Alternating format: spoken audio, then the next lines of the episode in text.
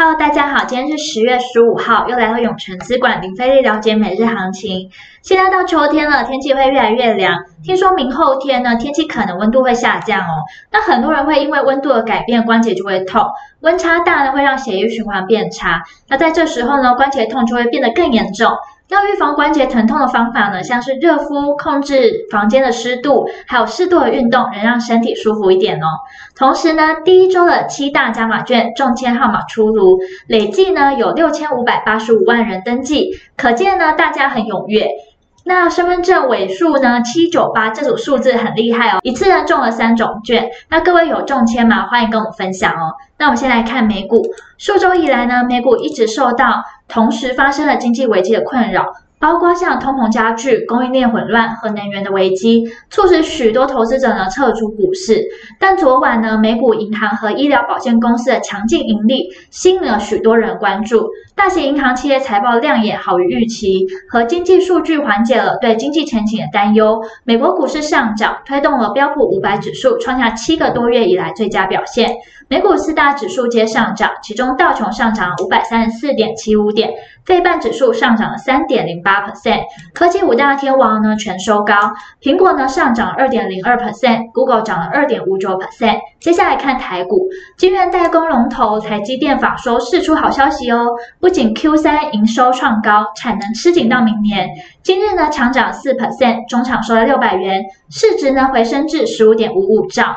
联电呢一度站回六十元关卡，中场收在五十九点一元，并且呢，台积电宣布赴日本新建特殊制成晶圆厂，相关的设备供应链呢可望受惠。凡轩呢涨停，并且呢也传出台积电日本厂与索尼合作生产影像感测器的相关晶片，精彩的股价呢同步亮灯涨停，达一百三十一元。那半导体上游的矽晶圆供不应求，合晶、台盛科劲扬六 percent。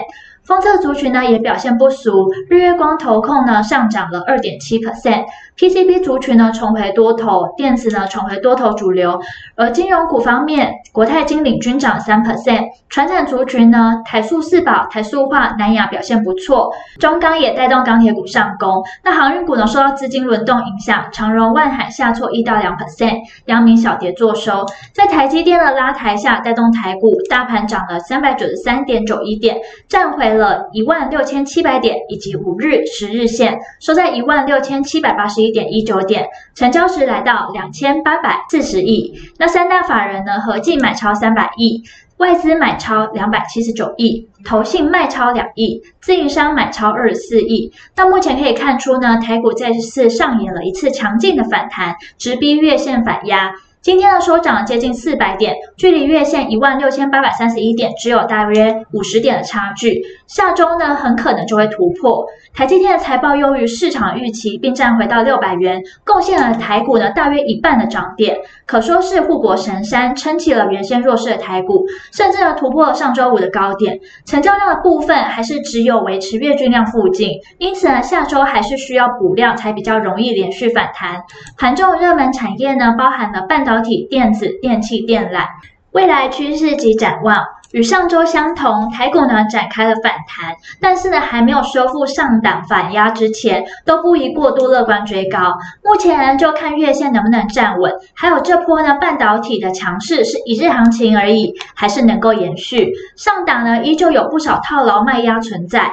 只要领头羊台积电休息，又没有其他强势族群带动的话，还是不容易见到回升行情。暂时呢，以大区间震荡看待台股。那听到这边，相信大家一定在了解完国际跟台股状况后，更希望知道怎么对投资获利有帮助。